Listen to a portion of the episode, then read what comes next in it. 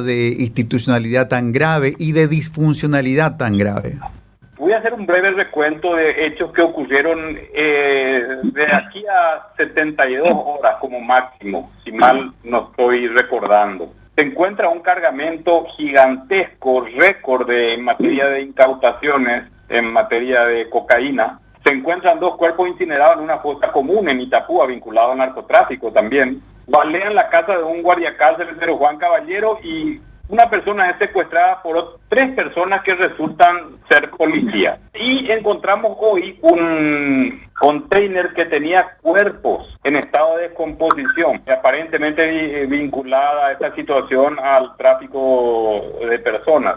Nuestro país se ha convertido en un país en donde la actividad más importante, y eso eh, rebota en todos los ámbitos y sobre todo en la política, el lugar que ocupa la delincuencia organizada en nuestro país estaban diciendo que el cargamento de cocaína tendría un valor puesto en el mercado europeo, por ejemplo, de mil millones de dólares. Este tipo de situaciones requieren de contactos políticos, de financiadores importantes, requieren de una cadena que tiene que estar aceitada, de un montón de cosas en donde el Estado ocupa un lugar importante, como dice una investigación de un eh, criminólogo paraguayo, Carlos Pérez. No hay ausencia de Estado acá, es el Estado el que está implicado en las redes del narcotráfico. Entonces, entonces, ese partido que se juega en esos ámbitos del contrabando, de los tráficos diversos, impacta en, el partido que se juega mañana, en el que se jugó ayer eh, y termina definiendo el campeonato. Eh, yo creo que lo más preocupante para la República en nuestro país es cómo nuestras instituciones están inficionadas por el crimen.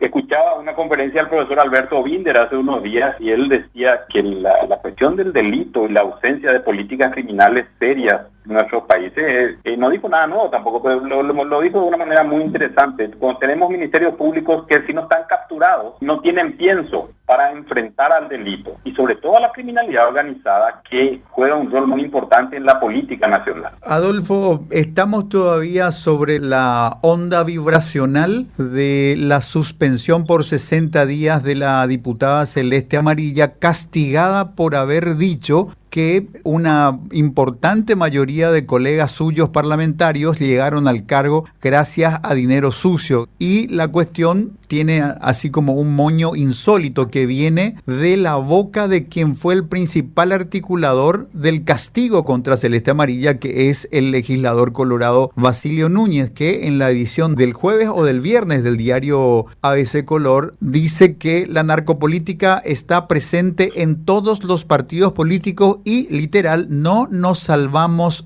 nadie. Es anécdota, es sincericidio, es una contextualización más de que en Paraguay reina el narco y marca las pautas de lo que sucede.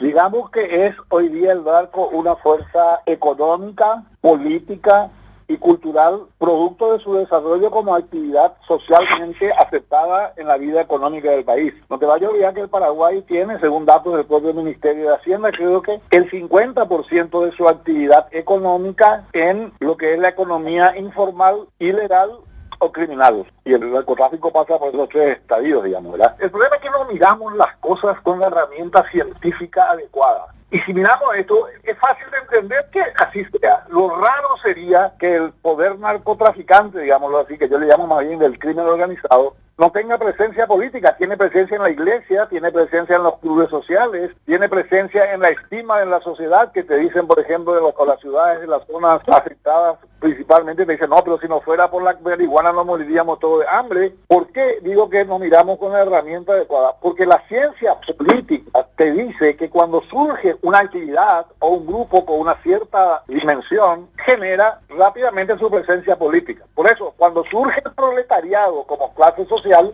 surgen los partidos socialistas. Cuando surge la burguesía, surgen los partidos liberales. Cuando predominan los militares, surgen los partidos y los movimientos militaristas. Bueno, acá, hoy día, uno de los factores más dinámicos de la economía, y no estoy haciendo un juicio moral, ojo, estoy mirando la realidad, es el crimen organizado alrededor del narcotráfico, y eso crea la narcopolítica, como también crea la narcoreligión. Ojo, como también crea el narcodeporte, como también crea la narco-hotelería. Entonces, ¿cómo tenés que combatir eso? Y probablemente hay que pensar en tácticas políticas de ataque al problema de fondo.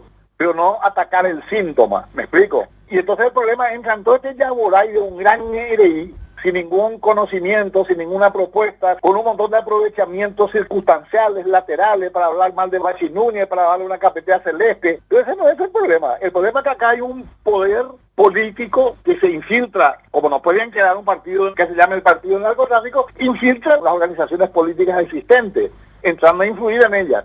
Entonces, el día que enfrentemos esto en serio, con pensamiento serio, con análisis serio, vamos a poder plantearnos algún tipo de reforma. Mientras estemos en el en el de y en la evasión del problema, porque hasta ahora evadimos el problema, no creo que vayamos muy lejos. Y es un problema esencialmente político. Doctor Ferreiro, doctor Rolón Luna, siéntanse en la libertad de hablar entre ustedes sin esperar necesariamente que yo tire estos perfectos centros al estilo del Bocha Bochini o del Chiquiarse para que ustedes cabeceen. Doctor Rolón Luna, sí, Paraguay es un narcopaís. El poder real y cada vez menos secreto y menos discreto es el narco. ¿Por qué cae un cargamento de mil millones de dólares? ¿Es un error? ¿Es un accidente? ¿Es una interna narco? Bueno, estas cosas eh, digamos que pasan en otros países también. Y obviamente que es un tema complejo y que requiere de cierto tiempo, de cierto desarrollo para, para poder explicar ese tipo de fenómenos. Pero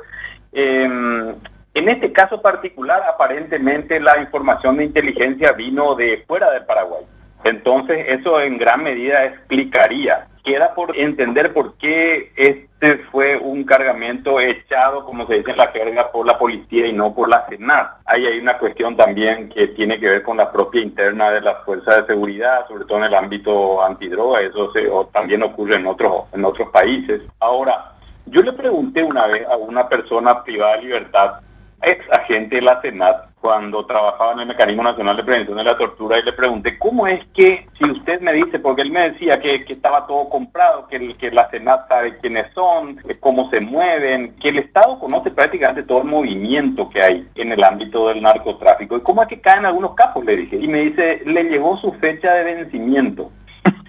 Eh, ocurre también que las fuerzas de seguridad tienen que legitimarse a través de demostrar periódicamente que, como eh, la ONUPC dice, estas incautaciones anecdóticas que tienen que ocurrir cada tanto. Y eso ha sido estudiado también en Colombia, en México. Los narcotraficantes saben también que su experiencia vital, muchas veces su vida en libertad, va a ser corta viene con el paquete. O sea, en el mundo narcotráfico, el crimen organizado, los que están en ese mundo saben o que van a morir jóvenes o que en algún momento van a terminar presos. Entonces viene con el paquete y eso también eh, llevó a estudios etnográficos en el sentido que los narcotraficantes por eso tienen una vida muy intensa en términos de disfrute, de, de, muchas cuestiones que tienen que ver con un dinero que a veces no pueden ni siquiera gastar, como me dijo un sicario con quien conversé una vez en la cárcel de Concepción, que salía a la noche, me dijo él, a repartir billetes de 100 dólares a las personas que recogían plástico eh, en los basureros. No tenía cómo gastar porque él tenía orden de captura hacía rato y él ya estaba fichado y él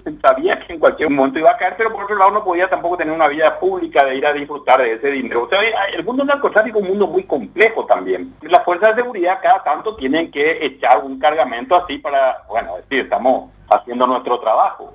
Por eso es una guerra que dura casi 80 años, si no más y no va a terminar nunca. Adolfo, quiero dejarte esto como una especie de tarea para después de lo que estás queriendo decir en este momento al pie del comentario del doctor Rolón Luna.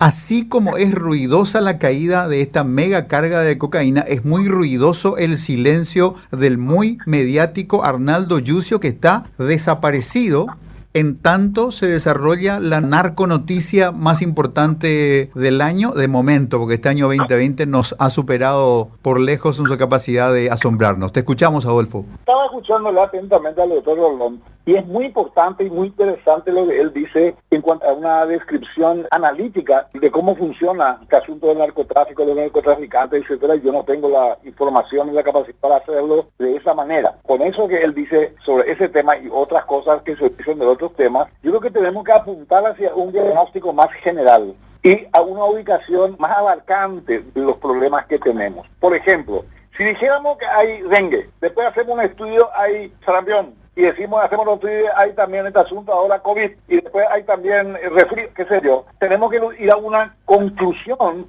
un poco más abarcante y decir que tenemos una crisis en el sistema de salud. Y el ataque, enfrentar una crisis en el sistema de salud, a lo mejor no tiene tanto que ver con la medicina, sino con el presupuesto público, por ejemplo. Cuando más complejos son los problemas, más complejas las soluciones. Bueno, ¿qué es lo que tiene de común la crisis que tenemos con la persecución del narcotráfico, con el control policiaco del sistema financiero, con el bajo rendimiento del sistema judicial, con el fracaso de la educación, etcétera, etcétera? Tenemos algo que tiene que englobar todo eso. Y yo creo, para ponerlo en términos sencillos que yo me pueda expresar, que el problema es que tenemos un problema de cultura. O sea, nuestro sistema de valores culturales, nuestro sistema de ideas respetadas, nuestro sistema de aproximación al conocimiento, de administración del conocimiento, todo eso se ha desquiciado. Entonces hoy día somos un país, el país Meliá diría, un país deslenguado. No tenemos una lengua en la cual se reúna el pensamiento y los valores de la sociedad y se expresen para la acción. En otras palabras,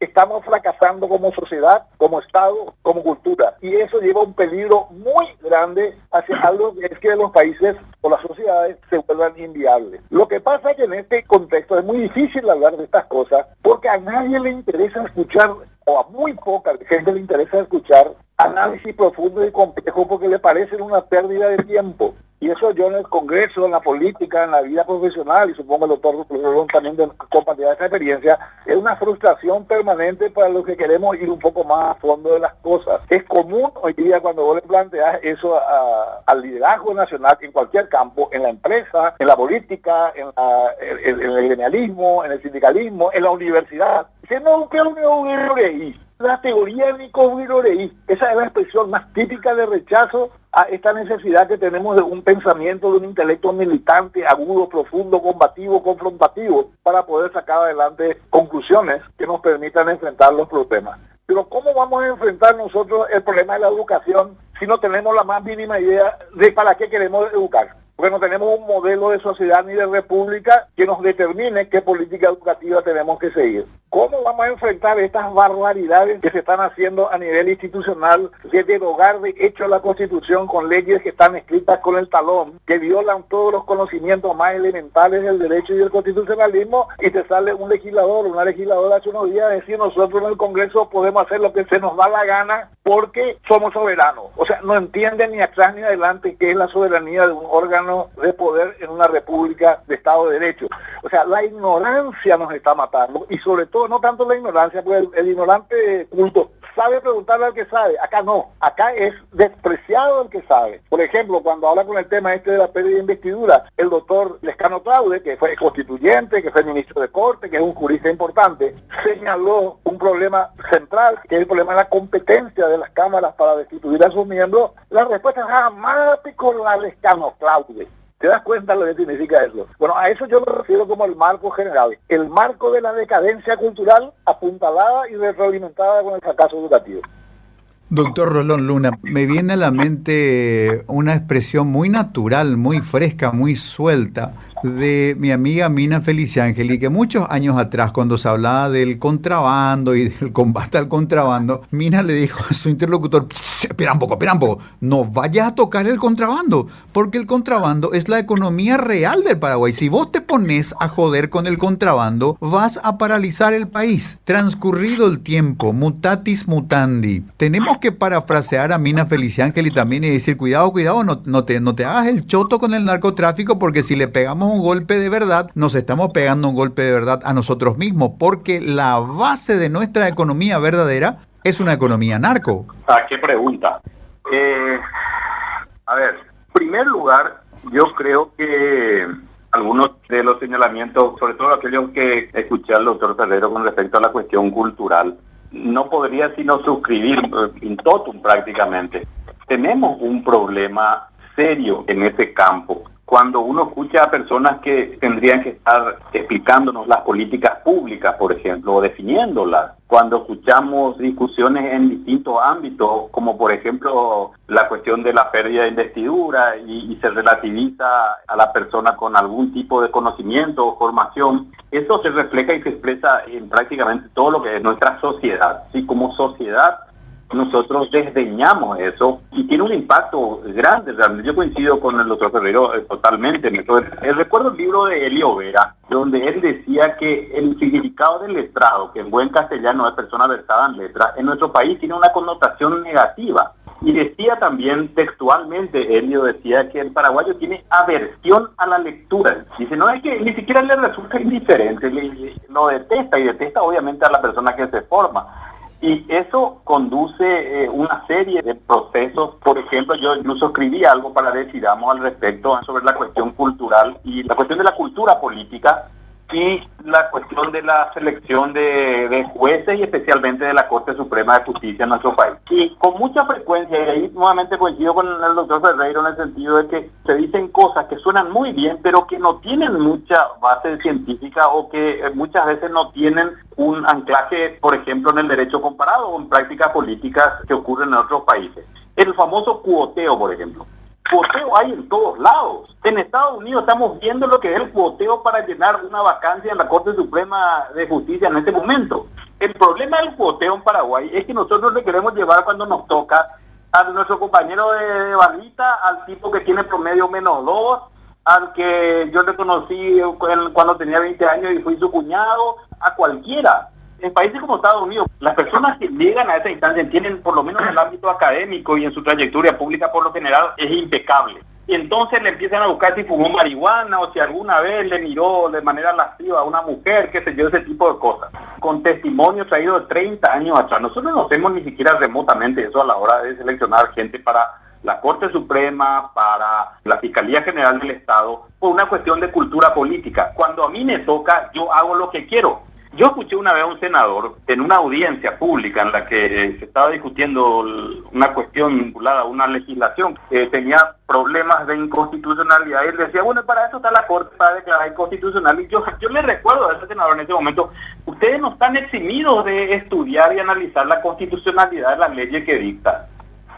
Y yo no sé si eso es producto de, o de varias cosas o de una sola, por la ignorancia, por ejemplo, pero sí es de la cultura política. Yo en mi COCUE hago lo que quiero. Y las referencias externas como la norma jurídica o la norma ética, eh, bueno, bien, gracias. Y así realmente no se puede construir nada. Y después están estas cuestiones de querer normalizar el contrabando, ese tipo de cosas, y así no va. haber Un país que piensa en serio debería agarrar los números y decir, bueno, nuestra economía se sustenta en el narcotráfico. ¿Cómo hacemos para que la gente deje de plantar marihuana y termine presa? ¿Y cómo hacemos porque esto también hay una violencia al narcotráfico? Yo tengo un registro eh, de todos los casos de sicariato de este año y también de otros años anteriores, pero de este año lo llevo puntillosamente. Y no se habla de eso. Es un drama en materia de violencia criminal. Terrible todos los días en algunos meses, paró un poco durante la pandemia y, y después cuerpos incinerados, cuerpos degollados, fosas comunes. Jorge. Eh, entonces, esta economía, quiero más rematar con esto, esta cuestión del contrabando y la economía ilegal tiene un correlato en, una violencia en nuestra sociedad que no podemos permitirnos, no es dejémonos más contrabando o dejémonos más narcotráfico. Jorge, brillante lo que estás contando y cómo se refleja hasta en las expresiones culturales. Hace unos años hubo así una cuestión que mataron 10 o 12 personas de un saque. Y me acuerdo también que Rulín, Humberto Rulín, lo estaba entrevistando al comisario, de, creo que era de Capitán Bao, de por ahí esa zona, y le dice, ¿qué, ¿qué es lo que pasó? Y el capitán dice, nada, dice, un ajuste de cuenta nomás. Así mismo, así mismo. bueno, pero pero yo no quisiera, porque yo sé que es brillante lo que me está describiendo el doctor, eh, Lula, eh, casi casi te, nos excusa de mayor teorización porque el ejemplo está, los ejemplos están tan bien dados. Pero yo lo que quisiera, porque a veces te dicen, cuando uno eh, presiona mucho en este tipo de argumentación, se llama, ellos la la de Norteamérica, te dicen, ¿verdad? O, si no te dicen, bueno, pero en Paraguay no se puede. Y ahí es donde yo creo que el conocimiento mínimo de la historia nos tiene que ayudar. En el Paraguay no solamente se puede, se pudo y se hicieron bien las cosas muchas veces cuando se respetó las jerarquías que impone la cultura, tanto en personas como en ideas o como en principios. Y una de las cosas irrefutables es que con eso se ganó la guerra del Chaco.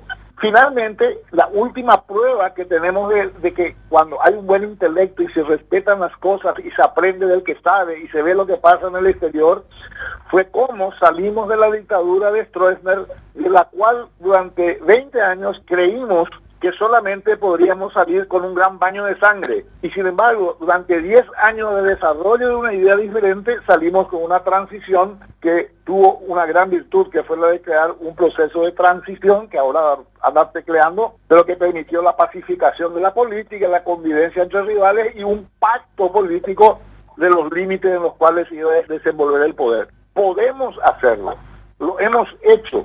Hay gente capaz de hacerlo en este país la demanda social de eso es lo que está flojo, floja. Y ahí ayuda mucho, por ejemplo, lo que vos haces aquí, que de poner estos temas a la consideración del público, ¿verdad? Agregaría al inventario de cosas que ha mencionado la desarticulación de las Fuerzas Armadas como un factor de coopción sobre la política también. Doctor Ferreiro, muchísimas gracias. Gracias a vos, Kike. Gracias al doctor Rolón. Doctor Jorge Rolón, muchísimas gracias. Esto da para, para continuar, para una parte 2 que ojalá podamos concertarla en breve. Un abrazo a ambos, muchísimas gracias. Cuando guste, Quique, un saludo al doctor Ferreiro, un gusto estar con, con ambos y discutiendo estos temas tan interesantes. Un abrazo.